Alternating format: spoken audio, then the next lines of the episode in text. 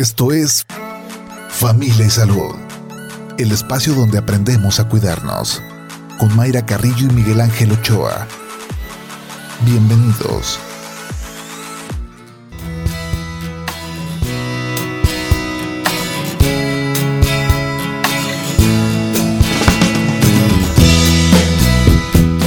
Hola, ¿qué tal? ¿Cómo está? Muy buenos días. Bienvenidos a Familia y Salud este martes, martes 5 de julio del 2022, esperando que sea un excelente día para usted, para su familia, en su trabajo, bueno, no sé las actividades escolares, cómo vayan, algunos, en algunas escuelas, en algunos colegios sobre todo, em, ya concluyeron em, las, las clases, en algunas escuelas pues están haciendo las actividades ya de cierre de este ciclo escolar, las calificaciones, eh, también algunos actos académicos, bailes que, también presentan, las actividades em, artísticas, los trabajos que presentan los, los, alumnos y toda esta nostalgia pues de, cerrar una etapa para de primaria, de secundaria, de prepa, de despedirse de los amigos y pues ya disfrutar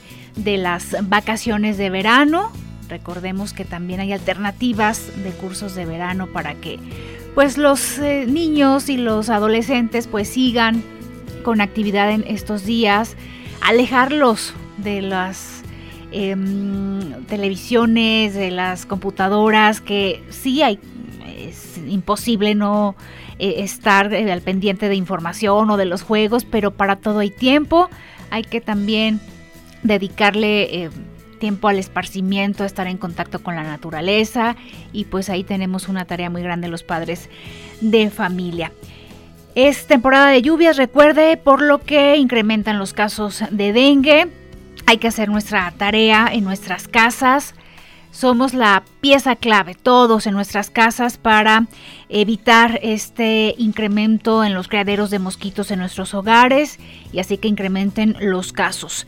Hay que lavar, tirar, tapar y voltear esos cacharros que tenemos en nuestros hogares. Aproveche que sus hijos van a estar de vacaciones, pues ponerle a hacer también estas actividades en familia. A ver, vamos a, a checar que ya no nos funciona en nuestras casas, que está arrumbado, que está acumulando agua eh, también planearlo con los vecinos, platíquelo con los vecinos, luego en estas juntas eh, que, se hacen en, en las colonias, en los fraccionamientos, en los cotos, póngalo sobre la mesa el tema de, dengue. Oiga, yo ya este, limpié mi casa, ustedes cómo van, hay que evitar eh, los casos. Y también cuando se detecta un caso de dengue, recuerde que es importante también eh, reportarlo a las autoridades mm, de, salud. Lo tendrá que hacer también, tendrá que hacer lo propio el doctor que, que lo atienda para que se dé un seguimiento, porque si ahí ya se detectó un caso de dengue, quiere decir que ahí andan los mosquitos y que se tienen que hacer pues em, estrategias por parte de brigadistas de la Secretaría de Salud Jalisco, que a propósito hoy inicia pues este operativo al que denominaron Cuidadito con el mosquito. Estarán hoy las autoridades eh, de salud, pues dando estas eh, recomendaciones, dando el banderazo, si así lo podemos decir, a todas estas eh, acciones, los brigadistas que estarán pues acudiendo a algunas colonias. Y recuerde que hay una aplicación que también usted puede utilizar, es una aplicación muy amigable, donde usted puede reportar estos sitios donde se acumulan, por ejemplo, las llantas en los camellones, que dicen, pues a, a quién le corresponde y los vecinos, pues, ¿qué hacen? Usted puede hacer mucho, reportarlo, tomar foto, eh, dar la ubicación para que personal del municipio a quien le corresponda pues vaya y recoja estas llantas o lo que esté ahí acumulado. Y también en esta aplicación puede eh, checar los datos si llega un brigadista a su casa, pues tener toda la confianza que es personal de la Secretaría de Salud Jalisco y lo puede dejar ingresar a su vivienda porque recordemos que en su momento se dieron algunos casos relacionados con, seguridad, entonces para que tenga toda la confianza, le pide su, su número, número de brigadista, un folio que ellos tienen especial, lo ingresa en esta aplicación que se llama Sin Dengue y ya le aparece ahí todos los datos y, y su fotografía. Así que pues hacer nuestra tarea, lavar, tirar, tapar y voltear. Bien, pues esta mañana vamos a platicar de las uñas. ¿Cómo están sus uñas? A ver, revise sus uñas, sobre todo de los pies, donde es donde se presenta en mayor medida estas infecciones, hongos en, en las uñas. ¿Por qué pasa esto? ¿De qué manera se contagia? ¿Qué pasa cuando uno tiene uñas o gruesas o muy frágiles, quebradizas? Em, el olor, puede haber, puede haber también eh, dolor, qué tratamiento es el, el conveniente para esta eh, situación y cómo prevenirlo sobre todo, ¿no? ¿Qué podemos hacer desde pequeñitos? Eh, decirle a nuestros hijos, tener cuidado con nuestros hijos para evitar pues estos hongos en las uñas, la onicomicosis. Y vamos a escuchar algunos datos que nos tiene producción sobre el tema de esta mañana. La onicomicosis es la infección micótica de la lámina ungueal. Este padecimiento hace que las uñas presenten una deformación y decoloración. La onicomicosis es un padecimiento fácil de corregir con la ayuda de un podólogo. Sin embargo, es necesario tratarlo rápidamente, pues en caso grave de hongos en las uñas puede ser muy doloroso y causar un daño permanente a los pies. Al observar que tus uñas presentan un color amarillento, te recomendamos asistir con tu médico de confianza para que se realice un diagnóstico. El tratamiento de la onicomicosis se realiza por vía viral, con una duración de 6 a 12 semanas, o con ayuda de cremas o láser para remover este hongo de las uñas.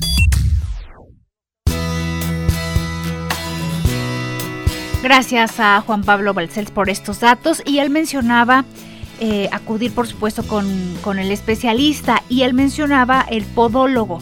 Más adelante platicaremos con la doctora Ana Crocker, ella es dermatóloga y nos va a platicar cómo saber si vamos con el podólogo o con el dermatólogo. Podólogo es el tema de uñas enterradas y ya cuando vemos ciertas características en las uñas es ir con el dermatólogo, una coloración diferente, olor, dolor qué características eh, podemos pues detectar para saber con quién, con quién acudimos o también esos tratamientos que pueden ser muy sencillos eh, tópicos, algunas, eh, algunas cremas, algo que nos, que nos recomienden colocar, o también otros casos si ameritan ya retirar la uña, alguna ya cirugía, algún procedimiento muy especial, veremos qué, qué implica.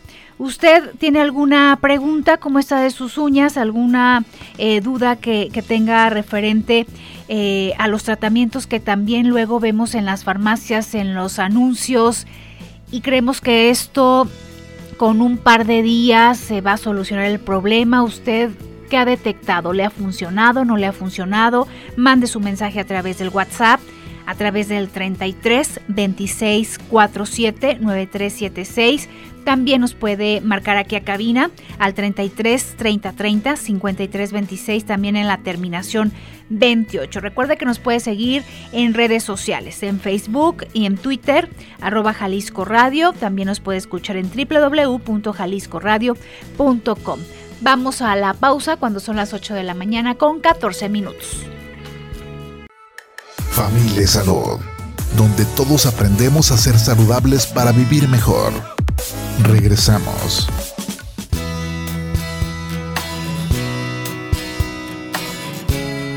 Gracias que continúa con nosotros aquí en Familia y Salud a través de Jalisco Radio.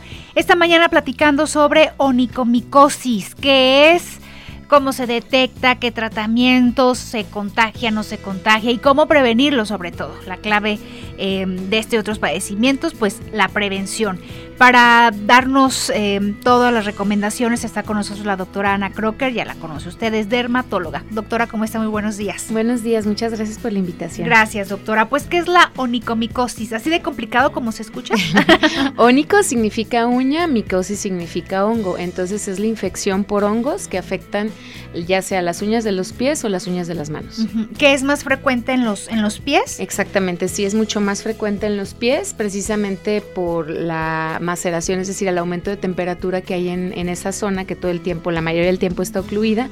Entonces, el ambiente calientito promueve que la replicación del hongo sea más favorable. ¿Tiene que ver el calzado que utilizamos? Sí, definitivamente. Este, el calzado cerrado favorece el proceso infeccioso, sin embargo, también eh, el zapato de hule que se hace que la piel produzca más sudor, esté más calientito y el hongo se replique. Sí, a ver, ahorita que estamos en plena temporada de lluvia, ¿y qué tal si sales en la mañana y te agarró este, la lluvia, te pasaste por la corriente y traes los, eh, los pies húmedos? Pero pues estás en tu trabajo y ni cómo quitártelos, cambiártelos y hasta que llegas a, a tu casa. Todas esas horas ¿Qué implicó? Este, si hubo como una afectación por esa humedad. Sí, definitivamente. De hecho, el, hongo más común que afecta a, las uñas de los pies se llama dermatofito. Dentro de esta clasificación hay un montón, pero también puede haber mos, puede haber otro tipo de levaduras y que el ambiente húmedo favorece la, aparición de estos. A ver, en, el calzado, me regreso tantito al calzado. Em, por ejemplo, los, los, el calzado deportivo, los tenis, pues colocamos una, una calceta. Estamos pensando en las mujeres estas zapatillas o zapato bajo, que por lo regular no utilizamos una calceta, ahí es como más propicio que, que, se den estos hongos. Sí, definitivamente. De hecho, yo lo que les sugiero a mis pacientes que tienen esta predisposición, porque fíjate que mucha gente piensa que solamente, o sea, es la humedad y ya. Eh, pero también se han descrito unas cosas que se llaman antígenos leucocitarios, es decir, una predisposición genética. Hay gente que se hace a todos los días los pies, que ni siquiera utiliza zapato cerrado y aún así tiene hongos en las uñas de los pies y es que es esta predisposición genética que ya está bien descrita también para la población mexicana. Entonces yo les digo, bueno, ya tienen la predisposición eh, genética de tener hongos, entonces lo ideal es que cuando utilices zapato cerrado sea de baqueta, es decir, de cuero porque el cuero sí permite un poquito más la transpiración a diferencia del hule u otro tipo de zapato sintético. ¿Quién será eh, más quien, quien padezca esto? Las mujeres por luego los modelos que utilizamos, eh, que cambiamos más o, los caballeros? Los hombres, estadísticamente sí, son los hombres los que tienen un poquito más en cuanto a frecuencia eh, onicomicosis. Ahora, puede que, que, no se tenga un mal olor o, o, que veamos nuestra piel agrietada, que bueno, traigo, tengo hongos y esto propicia que también mis uñas tengan una afectación. ¿Puede que no se tenga ninguno de esos síntomas solo en las uñas? Sí, por lo regular siempre empieza en la piel, pero a veces puede pasar desapercibido el proceso infeccioso e irse directamente a, la uña y es cuando ya genera la, sintomatología. ¿Y en todas las uñas o hay unas que más? Las que son más afectadas son las del, la del dedo chiquito y la del dedo gordito, digámoslo así, el primero y el quinto ortejo, que ese es el nombre que le damos nosotros como dermatólogos, ortejos. Entonces es el dedo gordo y el dedo chiquito, esto por la cuestión friccional. Si te fijas, el zapato cerrado tiende a friccionar siempre en, el, la uña chiquita y en la uña del dedo gordo. Ahora, las características de, la uña. Eh, uña muy delgada, uña muy gruesa. Eh, ¿Qué es lo normal o ideal, las características de nuestras uñas que digamos, bueno, no hay ningún problema. O ya cuando vemos otras características que sí ameritan una consulta. Pues mira, eh, clínicamente lo que nosotros o que el paciente también nota es esa coloración amarillenta, eso nosotros le llamamos jantoniquia. Oniquia pues es hongo, jantos eh, significa amarillo. Entonces ese es el primer dato, la uña amarilla. Eh, después hay otro término que se llama onicolisis, es decir, cuando empezamos a ver como blanquito en el borde, eso significa que la lámina unguial se levanta con respecto a la parte del lecho. El lecho es lo que le da la nutrición a la uña. Entonces al levantarse la uñita queda más predispuesto a que se metan procesos infecciosos. Entonces, una es la coloración amarillenta, otra es esa coloración blanquecina en el borde, la otra es la hiperkeratosis subungual, que significa que la uña se desmorona, como si tuvieras polvillo debajo de la uña. Esos son los tres síntomas más comunes de la onicomicosis. Y cuando se hace esta, esta uña ya muy gruesa, ¿tiene que ver también con, con, estos hongos? No en todas las ocasiones, pero en la mayoría sí. Hay una cosa que se llama melanoniquia friccional, que es precisamente esta coloración como oscura, engrosada, y es por la pura fricción del zapato y eso no es patognomónico de la onicomicosis. O sea, no porque esté engrosada la uña necesariamente pueda tener hongos, pero en la mayoría de las ocasiones Por eso nosotros nos ayudamos de técnica, de, vamos, de estudios de diagnóstico para corroborar el diagnóstico cuando tenemos duda. Este em, color amarillento, ¿No puede ser también por el barniz que utilizamos las, las mujeres? Sí, de hecho ahora que está de moda esto de los gelish, de las uñas de acrílico y todo eso, yo siempre les digo a mis pacientes, dejen descansar las uñas, porque eso nos hace que nos confundamos los dermatólogos en muchas ocasiones, porque precisamente una uña que no descansa del gelish, que no descansa del acrílico, cuando se lo quitan la uña está completamente amarilla. Entonces los pacientes piensan que tienen hongo y realmente no, es simplemente una inflamación. Sí, es que ya terminamos 15, 22 días y va el otro color y el otro color. Exacto. Y, bueno, sí es parte de, pues, de la estética de, de, nuestras manos, de nuestras uñas, pero pues nuestra salud también, ¿no? Claro, definitivamente. Y precisamente cuando uno va a estos establecimientos y, pues te, arreglan las uñas, no hay manera de que te vayan a contagiar. Sí, definitivamente. Yo siempre les digo, eh, procuren en la medida de lo posible de casi casi ustedes hacer su propio manicure o sea, tener todos los, utensilios en casa y hacerlo. Yo sé que es chiqueo porque se siente padre ir a que te arreglen las uñas, pero si tú te fijas, son pocos los lugares que realmente te abren, como del autoclave, el retractor de cutícula, las tijeritas, el corta uñas. Por lo regular tienen un potecito que sabrá Dios que tiene, alcoholito o no sé qué sea, y nada más le hacen así y te luego, luego te empiezan a retraer la cutícula y te cortan con las tijeritas. Todo eso tiene que estar completamente estéril. Inclusive puedes promover no solamente hongos, sino otro tipo de enfermedades más delicadas como hepatitis B, hepatitis C, inclusive VIH. Entonces yo sí soy de la idea de que que lo hagas tú en casa, que casi casi que te compres tus, tus, tu, ahí tu, bloque de gelish y lo hagas tú. O que te asegures que es un lugar donde utilicen, eh, que literal te saquen del autoclave tu bolsita con tus productos estériles. Sí, sí, o sea, estás pues ahora sí que estás pagando por un servicio que también sea este, en las condiciones adecuadas. Y, y los mm, productos que utilizan no son como muy fuertes que que también van a ir como debilitando la, a la uña. Sí, definitivamente. Así como nuestra piel va envejeciendo, nuestras uñas y nuestro pelo también va envejeciendo. De hecho, si tú te eh, ves, por ejemplo, las uñas de una persona de la tercera edad, digámoslo así, hay una cosa que se llama traquioniquia. Le vas a ver sus uñitas como si tuvieran rayitas, rayitas longitudinales con el, como en, en dirección a, a, la cutícula y eso habla como de arrugas de la uña. Este se llama traquioniquia senil. Entonces, eh, hay estudios pues que corroboran que las personas que no dejan descansar las uñas de estos procedimientos estéticos son más propensas a tener traconiquia senil a temprana edad. ¿Cuánto tiempo dejamos descansar nuestras uñas?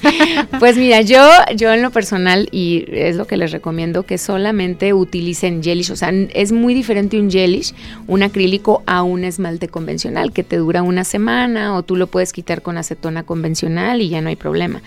Pero lo ideal es que solamente lo hagas para cuestiones como especiales, algún evento y que mejor tú en casa pues te pintes semana a semana si tú quieres con diferentes tonos tus uñitas. Yo sé que no se ven igual. Este, digo, yo ni siquiera puedo tener las uñas largas por los guantes, pero pero lo ideal es lo menos que se pueda.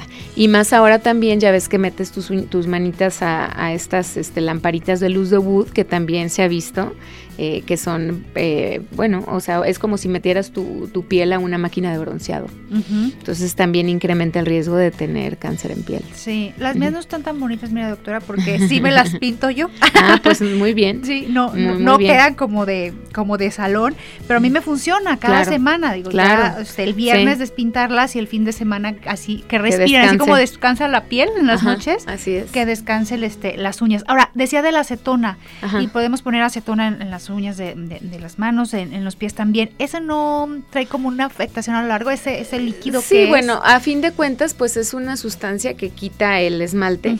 Digo, tampoco es como que te la vas a poner todos los días. este Y lo ideal es después de la utilización de la misma lubricar las manos, lubricar también las láminas unguiales con una crema humectante y no hay problema. Ahora, eh, en, en, específico las uñas de los pies. Cuando ya se tienen eh, ya ciertas características, se detecta ya un hongos, ¿va a oler? ¿Hay un olor en, específico? No en todas las ocasiones, de hecho ese, ese olor se llama bromidrosis, ese es el término dermatológico, y no en todas las ocasiones es causado por hongos, en la mayoría de las ocasiones es causado por bacterias. Entonces no necesariamente una uña infectada por hongos tiene que tener un olor desagradable, hay veces que ni lo tiene. Sí, y ahorita que, que comienzan Em, actividades de verano y, este las albercas y o sea también es entra la parte preventiva en los cuidados. Qué has qué no hacer vámonos a qué no hacer. Sí lo ideal bueno si vas a una alberca pública pues siempre es en cuanto salgas utilizar tu, tu chancla de hule o de cuero o lo que tengas para proteger, porque fíjate que en, en las albercas públicas no es tanto la onicomicosis lo que se contagia, sino es un, una infección que se llama, bueno, la gente convencionalmente lo conoce como ojo de pescado, que es el virus del papiloma humano y que es muy común que se pegue en albercas públicas. Entonces el virus igual le encanta la maceración, le encanta lo, lo, lo húmedo y se mete en la planta del pie.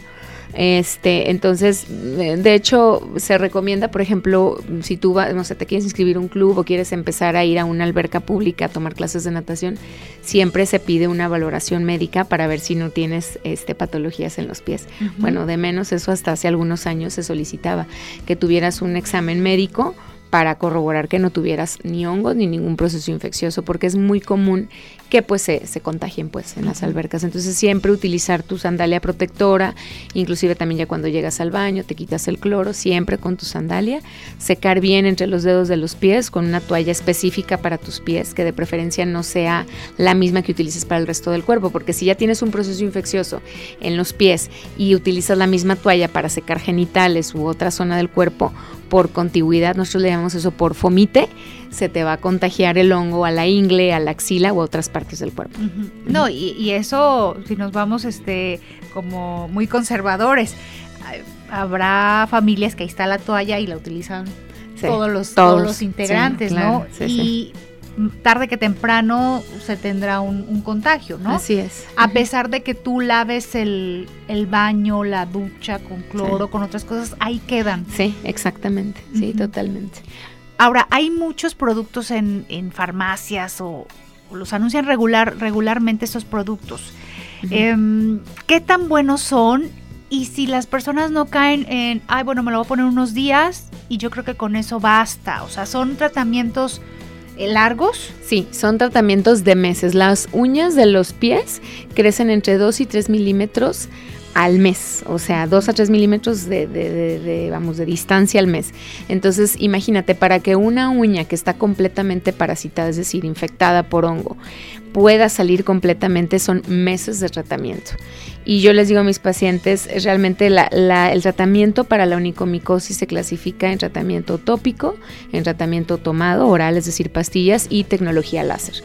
Entonces, hasta ahora en el mercado dermatológico que tengo una evidencia científica, solamente hay un solo producto que se llama ciclopiroxolamida, ese es el nombre genérico, que se ve que tiene medianamente penetración en la lámina unguial. Digo medianamente porque depende de cada persona. El medicamento tomado, pues hoy en día hay nuevos, no todos dañan el hígado y el tratamiento con tecnología láser, que es como lo más nuevo que hay, realmente lo que hace el láser no es como tal curarte del hongo, sino disminuir la carga fúngica, es decir, disminuir la, la, la cantidad de honguito porque calienta la lámina unguial es un tratamiento un poco doloroso y es costoso. Entonces, este, siempre se tratan de hacer prácticamente las tres cosas al mismo tiempo para que sea más rápido, pero no todos los pacientes son candidatos para dar las tres cosas al mismo tiempo. Entonces, aquí sí hay que ver, por ejemplo, pacientes diabéticos, pacientes hipertensos que no son candidatos para el medicamento tomado, pues la opción es lo aplicado y la tecnología láser, pero es muchísimo más lento y más costoso. Em, en, el, en el sentido de de lo que podemos encontrar en una farmacia y estos productos como muy identificados de pie de atleta, para pie de atleta. ¿Esos funcionan para el problema de las uñas o es diferente porque se puede confundir. Así es, si una cosa es la infección de hongos en, la, en las plantas de los pies, entre los dedos de los pies y otra cosa es la onicomicosis. Entonces sí, tal vez estos productos que venden en farmacia te pueden ayudar si es hongo en la, en la piel como tal, pero una crema no va a penetrar la lámina unguial. De hecho, la lámina unguial está constituida por queratina laminar, es decir, la queratina es una proteína y es súper gruesa, nada lo penetra nada, nada, nada lo penetra. Entonces ninguna crema va a penetrar y va a curar la unicomicosis. Eso es de medicamento tomado, tecnología láser y en algunas ocasiones esta sustancia que te comento que es una laca que se aplica como si fuera un barniz de uñas. Bien, pues vámonos a la pausa con la invitación a que usted también eh, pues nos mande sus preguntas, cómo está de sus uñas, a ver, em, usted optó por algún eh, producto en la farmacia o si fue con un especialista, cuánto tiempo de tratamiento, cuál es su situación. Estamos recibiendo sus mensajes a través del WhatsApp 3326 479376. También nos puede marcar aquí a cabina al 33 30 30 53 26, también en terminación 28. 8 de la mañana con 40 minutos, vamos al corte.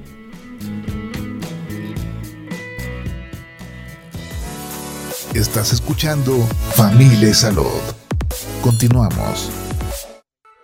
Familia Salud, donde todos aprendemos a ser saludables para vivir mejor. Regresamos. La llamada fruta del monje ha cobrado mucha popularidad estos últimos meses, pues consiste en un excelente sustituto para el azúcar. La fruta del monje es una planta también conocida como Luo Hanguo, la cual se ha utilizado durante siglos en China para curar fiebres y dolencias producidas por el calor.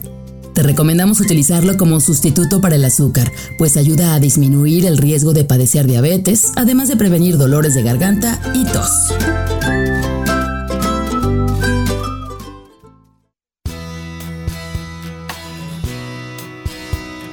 Ocho de la mañana con 44 minutos. Gracias que continúa con nosotros aquí en Familia y Salud a través de Jalisco Radio. Recuerde que puede escuchar programas anteriores de eh, Familia y Salud en Spotify para que usted em, algún dato de algún especialista, pues ahí, es, ahí están, o alguna recomendación de algún tema que, le interesó, pues Spotify, familia y salud. Seguimos platicando este día con la doctora Ana Crocker, ella es dermatóloga y nos está orientando acerca pues de la onicomicosis y el cuidado de nuestras uñas. Vamos con dudas de los radioescuchas. Eh, ¿Qué significan las uñas rayadas, doctora? Preguntan. Es lo que les comentaba, esas uñas rayadas, bueno, puede haber muchos tipos de rayas. Las que van, digamos, en perpendicular a la cutícula, ¿sí? Esas eh, se llama traquioniquia y eso nos habla de adelgazamiento de la matriz, que es lo que da la nutrición a la uña, y de edad. En cuando, cuando más edad tenemos, más comúnmente tenemos ese tipo de rayas. Ahora, las que van a la inversa, ¿sí? Esas pueden ser por algún traumatismo por algún proceso inflamatorio este, de, la, de la matriz de la uña e inclusive llevan algún otro nombre que se llaman líneas de Bo que nos pueden hablar inclusive de estados como depresión nutricia. y, y también el tema de cómo ayuda eh, las uñas para un diagnóstico también para los doctores, ¿no? Claro. Eh, el tema de la oxigenación y ahora tan familiarizados que estamos con estos temas a, raíz del COVID, pero otros padecimientos, y si llegas con tus uñas pintadas, pues ya, ya no es un signo que te puedan tomar ahí, ¿no? Así es, exactamente. Sí, vamos con más eh, preguntas, estas a través de, de la línea telefónica, gracias por marcarnos aquí a cabina. Nos comentan que es un magnífico programa y quiere saber por qué se hacen las uñas quebradizas de las manos y qué tratamiento es bueno. Sí, como les comentaba, esa fragilidad, ese adelgazamiento de las uñas en lo, en lo bueno, en la mayoría de las ocasiones es por déficit de zinc, eh, de biotina, em, de un medicamento que se llama lecistina, entonces habría que ver, eh, vitamina D también, entonces habría que tomar niveles de esos oligoelementos y si por algo estuviesen bajitos, pues se suplementa. ¿Y esos, niveles eh, son estudios en sangre? Sí, en sangre, ¿sí? se piden niveles en sangre. Sobre todo lo más común es vitamina D. El déficit de vitamina D adelgaza muchísimo las uñas, inclusive va de la mano la uña con el pelo. Entonces, si también tu pelo se te está cayendo, lo sientes quebradizo, está frágil, lo más seguro es que la vitamina D, la ferritina también esté bajita y entonces se suplementa y el problema se resuelve. De, de estos eh, cuestiones por, por COVID relacionados caída de, cabello y que se, asustan las personas, ¿no? Que quedan como secuela. ¿También ha detectado el tema de las uñas? Sí, exactamente, sí, sí, sí. De hecho, yo soy una, una paciente de eso. sí, ya tengo tres procesos infecciosos de COVID, entonces el fluvio post-COVID, el pelo, igual las uñas contra quioniquia, todas delgadas, frágiles. Sí, y eh. también lo que decíamos cuando te, te vas y te arreglas tus uñas, em, pues hay que checar hasta dónde, porque luego te las liman, te las liman Claro. y te quedan súper delgadas que incluso hasta llegan este, a, las, a lastimarte. Así es. ¿no? Y, y, pues no sé, este, usted, usted valore, qué es lo que, lo que es más conveniente para sus uñas. Aquí nos mandaron una foto, ya la vio la doctora, eh, nos manda esta foto rosa. Y nos dice, buenos días, gracias por lo que nos comparten. ¿Y qué puede decir de esta foto? A ver, doctora. Sí, ahorita que la vi, la verdad es que es, es difícil siempre hacer diagnóstico con una foto. Sí. Lo ideal siempre es ir al consultorio para poderlo ver con el dermatoscopio y tener otra ayuda visual. Pero bueno, pueden ser varias cosas. Puede ser que tenga una melanoniquia longitudinal, es decir, un lunar, porque se ve oscuro. Puede ser también que haya tenido un traumatismo y que tenga un hematoma subungual, es decir, un morete debajo de la uña. Este, básicamente eso, o también algún tipo de onicomicosis. Sí, porque se ve un tono este, oscuro, como marrón. como ajá. marrón, y cuando es por hongo no, no da esa Puede haber, tonalidad, ¿o sí? sí, o sea, hay, hay, único, hay hongos que pueden Ujú. dar melanoniquia, es decir, coloración oscura de la uña, pero son los menos, pues. O sea, lo más seguro aquí es que sea un lunar o un hematoma subungual. Bien, otro mensaje. Hola, buenos días. Llevo dos meses de tratamiento tomado. Eh, ¿Teminafina? ¿Cómo se Ujú. llama este medicamento? Sí, doctora. Tervina fina, Ok. ajá, así es. Em, sí ha desaparecido en el cuerpo de la uña, pero en la punta de la uña sigue un poco el hongo. ¿Es necesario tomar un mes más el tratamiento? Mm, Como les comentaba al inicio del, del programa, el tratamiento para las uñas de los pies o de las manos afectadas por hongos es largo. Realmente a mí dos meses se me hace súper poco tiempo de tratamiento. Regularmente yo lo cito cada tres o cuatro meses para valorar evolución. Y sí, la parte distal va a ser lo último en mejorar, porque la uña crece eh, a partir de la matriz, entonces va empujando hacia afuera, digámoslo así, la uña afectada. Bien, otro mensaje, buenos días, yo tengo un problema en mis uñas y me gustaría que la doctora me ayudara. Llevo varios años con el problema, pero no tengo mejoría a pesar de los tratamientos que me han dado. Eh, si me proporcionan la dirección donde se encuentra ella dando consultas, se los agradecería mucho, el nombre y dónde se ubica su consultorio. Ahorita al final este, vamos a dar todos los datos de la doctora para que ahí tenga eh, donde anotar, pero aquí me llama la atención este comentario que hace, o sea, ella habla ya de, de años, pues no, no de semanas ni de meses. Así es. Ahí no ha sido tal vez el tratamiento O- adecuado. O tal vez no tiene un diagnóstico como tal. Nosotros en muchas de las ocasiones cuando hay duda diagnóstica recurrimos inclusive hasta la biopsia unguial, es decir, tomar un pedazo de uña para mandarlo a estudiar. Inclusive podemos hacer estudios micológicos que son raspados que se hacen para corroborar eh, si hay presencia de hongo, se van a hacer cultivos a laboratorio. O sea, hay que, hay que ver primero qué diagnóstico tiene para en base a eso ver qué tratamiento se le ha dado y a, a lo que es candidata. Más allá de, de, de lo estético o de la apariencia, este, si no se atienden estos problemas en las uñas, ¿qué puede pasar? por ejemplo, eh, mucha gente, eh, lo, así, bueno, así un caso que tuve hace poquito, ¿no? Ah, es que es un lunar que tengo desde siempre. Se embarazó la paciente y en el embarazo incrementó de coloración el lunar y pues lo tuvimos que quitar y no fue un lunar, fue un melanoma. Entonces, o sea, no solamente son hongos, eh, puede haber tumores, tanto benignos como malignos en las uñas, que se pueden confundir hasta con hongos. Entonces, por eso sí es bien importante tener un buen diagnóstico y un buen tratamiento en base al diagnóstico. Sí, y me imagino que cuando tú detectas, que la mujer detecta esto, pues sí acudes porque tal vez te pones una sandalia y pues quieres que se te vean bonitas las uñas, los pies. Pero luego no los, los hombres se tardan en acudir a consulta porque, bueno, utilizan este zapato cerrado y pues, ¿quién me ve las uñas, no? Claro. Y ellos se tardan más en tener un diagnóstico. Sí, por lo regular el hombre es un poquito más decidioso en acudir con el especialista. Hola, saludos, qué buen programa. ¿Me pueden recomendar algún medicamento para onicomicosis? Gracias y buen día. Pues ya sería como cada caso, sí, ¿verdad? Sí, sería muy, muy específico. O sea, no, no me atrevería a dejarte ni siquiera la laca porque no sé si realmente es hongo lo que tiene. Entonces, sí, lo ideal siempre es verlos. Porque al final estos productos que, que, que anuncian, que venden, si los utilizas mal y por un tiempo que no es el adecuado, también te puede traer alguna consecuencia. Sí, o sea, puede, retar- puede retrasar el diagnóstico y el tratamiento adecuado, más que nada. O sea, digo, es raro que, que puedan generar algún mal, más bien dicho, pueden retrasar un buen tratamiento y un buen diagnóstico. Bien, eh, decíamos de los adultos mayores, ahí mm, ¿qué, implica el cuidado de, la, de, las uñas también y si hay como con mayor frecuencia algunas características ya en los adultos mayores. Sí, como, como comentábamos, pues una piel, una uña, pues ya en un adulto mayor es una uña más delicada, más frágil, en la mayoría de las ocasiones tiende a adelgazarse, pero en otras ocasiones tiende a engrosarse. Entonces sí es importante estarlos revisando, muchas veces ellos ya no alcanzan ni siquiera a verse sus pies, entonces por algún alguna limitación que tengan de movimiento. Entonces sí es importante que su cuidador eh, o la persona, algún familiar cercano, constantemente esté revisando sus uñas. Vámonos con otra pregunta. Hola, buenos días, felicidades por su programa. Yo tuve hongos en las uñas de los pies y estuve tomando Ixos, ¿será? Isox, ajá, y citraconazol. Exacto. Eh, lo tomé como por un año y se me compusieron, pero me quedaron como frágiles. No puedo usar zapatos bajitos porque me duelen los dedos. ¿Es normal? Mm, pues habría que ver, o sea, realmente el isox no adelgaza las uñas, o sea, quita el proceso infeccioso por algunos dermatofitos, es decir, algunos hongos. Habría que ver si esa fragilidad es por otra cosa, tal vez trae algún déficit de algún oligoelemento y por eso la uña está adelgazada.